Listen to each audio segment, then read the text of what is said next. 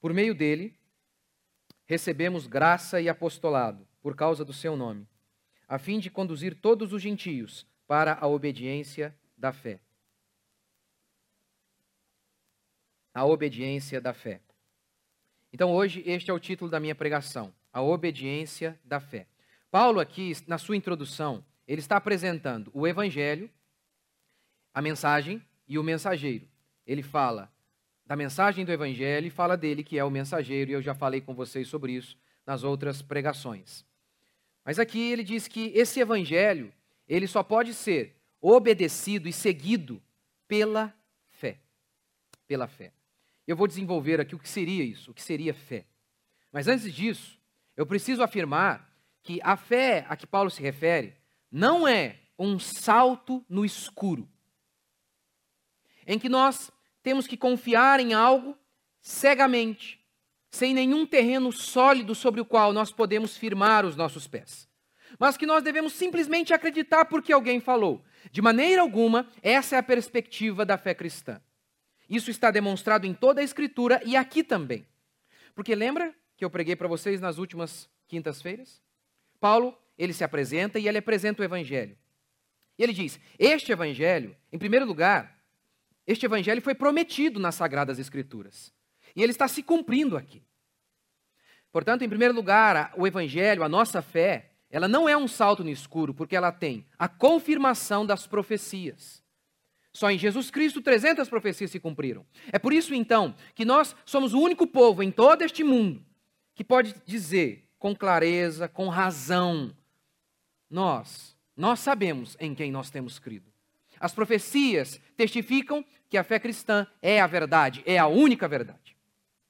Mas Paulo também diz aqui em sua introdução: o Evangelho diz respeito a Jesus Cristo. Lembra? Eu falei disso nas últimas pregações. Jesus Cristo, que ele fala aqui, que veio da descendência de Davi, mas foi designado como Filho de Deus na ressurreição. Ou seja, a fé cristã, em primeiro lugar, ela é confirmada pelas profecias e, acima de tudo, acima de tudo, ela é confirmada pela morte e ressurreição de Jesus Cristo. O testemunho dos apóstolos que perderam tudo, confirmando que o viram morto na sexta e ressurreto no domingo, é, para mim e para você, o fundamento sólido sobre o qual nós podemos construir as nossas vidas e as nossas casas. Portanto, a nossa fé não é um salto no escuro. Todas as outras, todas as outras, todas as outras fés, todas as outras religiões, sim, elas são um enorme salto de fé no escuro. Não há um preceito lógico sobre o qual eles podem dizer: eu, eu, eu cheguei a uma conclusão lógica e óbvia de que isso aqui é verdade. Não. Eles têm que simplesmente acreditar que Maomé falou a verdade. Eles têm alguma prova disso? Não tem. Nós temos. As profecias se cumprindo e a morte e ressurreição de nosso Senhor Jesus Cristo. Tendo dito isso, primeiro, não é possível obedecer sem fé. Não é possível. Aqui mesmo, Paulo fala também no versículo 6, 7, chamados para serdes santos. Nós somos chamados para ser santos. Quem pode ser santo? Somente aquele que tem fé. A Bíblia também diz que sem fé é impossível agradar a Deus. Tudo que procede de bom vem da fé. Não é possível obedecer o Evangelho sem fé. Não é possível seguir o Evangelho, se santificar sem fé. Veja que tudo na vida cristã é obtido por meio da fé. Abraão. Por que Abraão entregou seu filho? Deus exige de Abraão: Eu quero seu filho. Por que Abraão o entregou? Hebreus responde: Porque Abraão acreditava que Deus era poderoso para ressuscitar o menino. Fé. A viúva. Por que a viúva de Sarepta contribuiu? Elias se aproxima dela e ela fala, e ele fala: "Olha, eu quero que você me alimente". Ela diz: "Eu só tenho um prato de comida. Eu e meu filho vamos comer e vamos morrer". Então o profeta diz: "Não, dá para mim primeiro". Por que ela deu? Fé. Por isso as pessoas contribuem. Fé.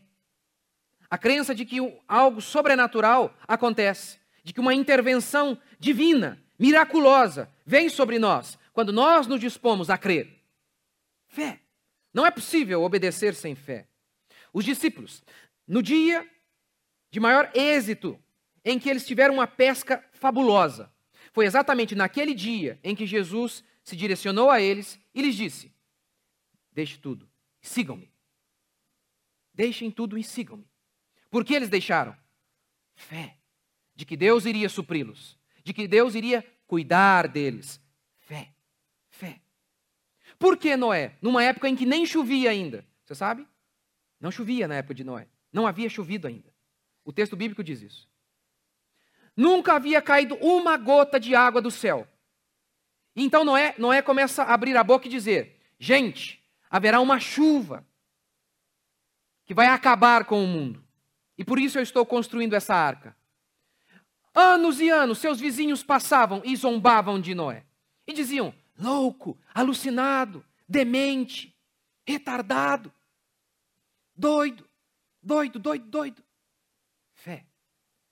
A vida inteira sendo considerado um imbecil, um tolo, ignorante. A vida toda. Por que ele aguentou o sofrimento? Porque, mesmo contra tudo e contra todos, ele fez fé. Fé fé. Moisés, Hebreus 11, 24 a verso 25. Moisés, sendo príncipe no Egito, abriu mão de tudo e preferiu, diz o texto, sofrer com o povo de Israel no deserto a usufruir prazeres transitórios no Egito. Gente, não é fácil entender quais eram os prazeres. Ele era um rei. Se ele quisesse dormir com uma moça morena à noite, ele fazia assim, ela viria. Uma loira, ela viria. O que ele quisesse comer, ele teria. Ele podia fazer orgias e o que lhe viesse à mente ele podia fazer. Mas diz o texto que ele escolheu. Não, eu, eu quero ir para o deserto. Sem comida direito. Eu estou aqui num palácio, mas eu escolho. Por quê? O texto diz: fé. Fé. Por que um garoto decide se tornar casto, puro, diante da facilidade que existe hoje.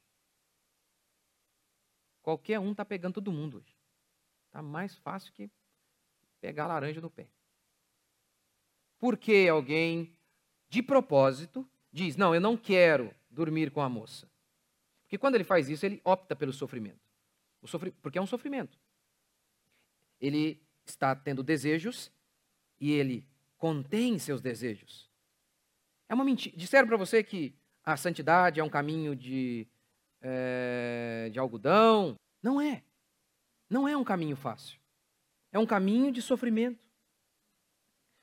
Por que alguém trabalha e se mantém honesto? Mesmo diante de todas as facilidades? Fé. Fé. Por que algumas pessoas aceitam o chamado de Deus, não é meu? Porque muitos de vocês aqui devem liderar. Devem. Devem. Nossa igreja precisa de líderes, tem crescido a cada dia. E de onde você acha que irão sair esses líderes? É óbvio que é você que está aí no seu lugar e nesse exato instante não está ouvindo, não a minha voz, mas a de Deus. Porque alguns dizem, não, eu aceito essa minha vocação. Fé. Crendo que Deus há de suprir, de capacitar. Fé. Fé diante de todas as profecias cumpridas da ressurreição de Jesus, do cuidado de Deus para o seu povo, você tem motivos para temer? Você tem motivos para temer? Não, você não tem. Eu e você não temos. Segundo, fé é a certeza das coisas que se esperam. É o que declara Hebreus 11:1. A fé é a convicção daquilo que eu não vejo, é a certeza daquilo que eu espero. Convicção, eu não estou vendo, mas eu tenho convicção. É o caso de Noé. Ele nunca havia visto cair uma gota d'água, mas ele cria, ele tinha fé. O mandamento inicial do Evangelho é crer em Jesus. Mas isso, para a maioria daqueles cristãos, implicaria em morte. Morte. A pergunta é: quem estaria disposto a perder tudo, inclusive a própria vida, para crer em Jesus, que era o mandamento. Se você me negar diante dos homens, eu negarei diante de Deus. Esse é o chamado do Evangelho. Creia em mim, ainda que lhe custe tudo. Quem? Quem podia fazer isso? Aquele que tinha convicção de algo que ainda não era real ali, diante de seus olhos, que ainda não acontecia. Eles acreditavam na eternidade, convicção de fatos que eu não vejo, que eu ainda apenas espero. Fé na eternidade. Era por fé, fé, esperança que eles se mantinham fiéis. Por que Jeremias pregou de maneira fiel, sabendo que sua pregação lhe trouxe apenas resultados negativos? Ele pregou e ele foi xingado, ele foi perseguido, ele foi tentaram matá-lo, e mesmo assim, e mesmo assim, ele se manteve fiel. Por quê? Por quê? Por quê? Porque ele acreditava na recompensa futura. Fé é a certeza das coisas que você espera. Somente aqueles que vislumbram a eternidade podem obedecer aqui nestes dias. Porque às vezes, muitas vezes, você irá desempenhar seu trabalho, fazer sua obra a Deus, e pode ser que você não colha nada aqui. Pode ser, por exemplo, que a gente enfrente e tenha uma vida como a de Urias. Todo mundo gosta de falar de Davi, mas e Urias? Urias é fiel, por isso ele colhe o quê? Um chifre e morte. Sua mulher lhe trai e seu rei o mata. E o seu rei continua a viver. Urias acabou a história dele. Onde Urias colheu os frutos de sua fidelidade? Na glória. A fé e a certeza das coisas que se esperam. Se, diz Paulo, esperamos em Cristo apenas em relação às coisas desta vida, somos os mais infelizes dos homens. Não é pecado esperar para esta vida. O pecado é esperar apenas para esta vida. Terceiro, fé é não confiar em si mesmo. Em todo o livro de Romanos, Paulo vai desenvolver a sua doutrina, a doutrina da justificação pela fé, que é um dos pilares da salvação. O que significa isso? Significa o seguinte: somente os homens justos serão inocentados. Se você tiver um crime, você tem que ser condenado. A figura aqui é essa mesmo, de um tribunal. O problema é que a Bíblia diz que todos os homens cometem crimes e já nascem condenados. Portanto, todos são injustos. Quem então pode ser declarado salvo? Quem pode ser livre da condenação se todos possuem crimes? E aí que entra a justificação pela fé. Se o homem tiver fé no sacrifício de Jesus, Jesus é o seu fiador. Jesus há de pagar a sua fiança. Como? Por meio do seu próprio sangue, da sua própria vida. Fazendo assim, a justiça de Jesus nos é dada. Lembra que os homens, aqueles soldados romanos, arrancavam as roupas de Jesus e lançavam sortes para ver quem ficaria com elas? Na Bíblia, a roupa sempre é uma representação da justiça. Lá em Apocalipse, a Bíblia fala que os cristãos estavam vestidos com veste linho, de vinho, linho finíssimo, puro, branco. E aí o texto explica que são os atos de justiça dos santos. Jeremias fala que as nossas justiças são como o trapo da imundícia. Ou seja, na Bíblia a roupa tem um símbolo de justiça. Aqueles homens, então, quando eles retiravam aquela roupa de Jesus, a nudez representa isso, o homem nu diante de Deus em pecado. Não que Jesus tivesse pecado, mas ele carregou o nosso. Então, naquele instante, Jesus, ele se fez pecado para que nós tivéssemos justiça. Esse é o centro da fé cristã. De maneira que, aqui ao longo do livro de Romanos, Paulo vai colocar como oposição a justificação pela fé em Jesus, a fé em Jesus, ele coloca como adversária imediata da fé em Jesus, não a fé em Baal, não a fé em Afrodite, a fé em si mesmo. A justificação pela obra, pelas obras tem como seu inimigo imediato a justificação pela fé. A justificação pela fé tem como seu inimigo a justificação pelas obras. Ou seja, o oposto de fé em Jesus é fé em mim mesmo. Fé em mim mesmo. Você se lembra quando Davi vai lutar contra Golias? E ele diz assim: Vou contra ti não com espada nem com canhão, mas é em o nome do Senhor dos Exércitos. É o seguinte: eu confio é no Senhor e não naquilo que eu, homem, posso produzir. Apesar que ele era muito bem treinado na funda. Os jovens, dizem os historiadores, naquela idade, já eram bem treinados na funda. Ele era habilidoso naquilo ali. Mas mesmo assim ele diz: Eu confio em Deus. O oposto de fé em Deus é fé em si mesmo. Fé em si mesmo. É nesse sentido que a obra de santificação nas nossas vidas procede de Deus. A gente obedece pela fé. Fé é isso. É a certeza de que eu não posso nada, mas de que Ele é poderoso para fazer em mim. Veja se não é assim em toda a Escritura. O, salmo diz, o salmista diz o que sobre o cristão? Se cair, não ficará prostrado. Por quê? Porque ele tem perseverança. Porque o cristão ele tem uma, uma, uma força interior muito grande. Não. Se cair, não ficará prostrado, porque o Senhor o sustenta. Filipenses 1,6. Estou plenamente certo de que aquele que começou boa obra em vós é fiel para completar. Por quê? Porque ele diz: Eu estou plenamente certo. Eu estou plenamente certo que vocês estarão no, naquele dia, a, a obra de vocês vai ser completada. Naquele dia vocês estarão com Jesus. Por quê? Porque aquele que começou é fiel, é fiel para completar. Lembra o que Jesus disse ao orar a Deus? Ele disse assim: Pai, graças te dou, porque aqueles que tu me deste, nenhum eu perdi. Exceto Judas, que não era dos nossos. Não era. É isso. O texto diz que foi Jesus quem não perdeu. O texto não diz, Senhor, graças te dou porque eles, eu escolhi os caras certos. Eu tinha um olho bom. Eles eram os melhores. Não! Ele diz: Eu os mantive. Eu tenho os sustentado. É a minha mão, é o meu poder. Ser cristão é declarar assim: Eu não posso me livrar dos meus vícios. Eu não posso mudar por mim mesmo. Eu não posso nada em mim, mas eu creio que eu tudo posso naquele que me fortalece. Essa é a confissão do cristão. O reconhecimento de sua impossibilidade, de suas impossibilidades, e fé em Jesus é que tornam as coisas possíveis. O tudo posso que a Bíblia fala, tudo é possível ao que crê. Ele só vem depois de você afirmar que você não pode nada em si mesmo.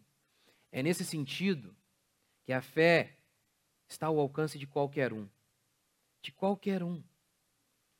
Nós sabemos que não há homens bons. Não há, não existem esses homens. Não. Irmãos, reparai na vossa vocação, diz Paulo. Eu escolhi os insignificantes, os fracos, os que não são. Os que não são. Lembrem-se disso. Vocês não devem vir aqui pensando, não, para mim vai ter jeito, porque, porque eu, eu acho que eu tenho uma boa intenção. Não, não, não, não, não. Não. Não é o que você é. Não é o que você pode fazer em si mesmo. Não. É Ele, é confiar nele. É disso que Paulo está falando. O Evangelho só pode ser obedecido pela fé. A fé é essa concepção de que você ouve o mandamento que diz: perdoe. E você então consente e diz: é isso mesmo. É isso, é a única coisa que eu não posso fazer. A Bíblia diz: seja humilde. É exatamente isso que eu não posso ser. Eu, eu, eu não consigo. É isso. Isso é ser cristão. Para daí então se levantar e falar: mas eu creio. Eu creio que Ele é poderoso eu creio que Ele está agindo na minha vida. A Bíblia diz: aquele que perseverar até o fim será salvo. Ao falar que Jesus é quem nos santifica, que é Jesus quem opera a sua obra em nós, eu não estou com isso querendo dizer que no instante em que você creu em Cristo Jesus de verdade, que todas as suas batalhas imediatamente foram vencidas, que você não caiu mais em pecado, que você não cairá. Não, não é isso de maneira alguma. Não é isso que eu estou dizendo. Isso seria um absurdo. Basta ver Pedro, Paulo e os homens de Deus, eles falharam mesmo depois de serem eleitos, de serem é, chamados, de serem apóstolos. Mas, mas aqui está uma, uma marca do cristão. Aquele que perseverar até ao fim será salvo. Nós acreditamos, nós crentes reformados, que nós não vamos nos perder no caminho que nós não vamos perder a nossa salvação. Nós não acreditamos nisso. Essa doutrina historicamente é conhecida como a doutrina da perseverança final dos santos. Mas por que nós cremos assim? Porque nós confiamos em nós? Não. Nós acreditamos que a nossa salvação está nas mãos de Deus. Que nada e nem ninguém pode nos separar do amor de Deus, como diz Paulo. Nem a altura, nem a profundidade, nem as criaturas, nem, nem as coisas do porvir, nada nem ninguém podem nos separar do amor de Deus. Nenhuma criatura, nem mesmo você. Nem a sua vontade é mais forte do que a vontade de Deus em te salvar. Portanto, aqueles que são de Deus, Paulo pergunta: quem pode resistir à vontade de Deus? Quem pode? Aqueles que Deus elegeu. Ele começou uma boa obra. E aqueles que ele começou, ele vai completar. É o que Paulo diz. Portanto, o que nós cremos? Que ao cristão foi dado o dom de crer. Mas ao cristão verdadeiro foi dado também o dom de perseverar. Aquele que perseverar até o fim será salvo. É, pastor, mas a salvação não é pela fé? Claro que é, não é pela perseverança. Mas a perseverança é a evidência de quem tem fé. Aqueles que possuem fé vão perseverar. Por quê? Porque Deus nos deu o dom da fé e Deus também nos deu o dom de perseverar. De maneira que um cristão, ele pode cair 300 mil vezes, mas ele há de se levantar 400 mil. Essa, essa, é, essa é a evidência bíblica, essa, esse é o testemunho da Escritura, que o Senhor há de preservar a minha e a sua vida até aquele dia. Por quê? O Evangelho é para ser recebido, obedecido, vivido pela fé. A fé é a declaração de que eu não posso nada, mas que Ele pode tudo em mim. A fé é a certeza de que aquilo que Ele prometeu vai acontecer, mesmo que tudo aquilo que eu veja seja o oposto, ainda que tudo aquilo que eu esteja vendo seja o contrário.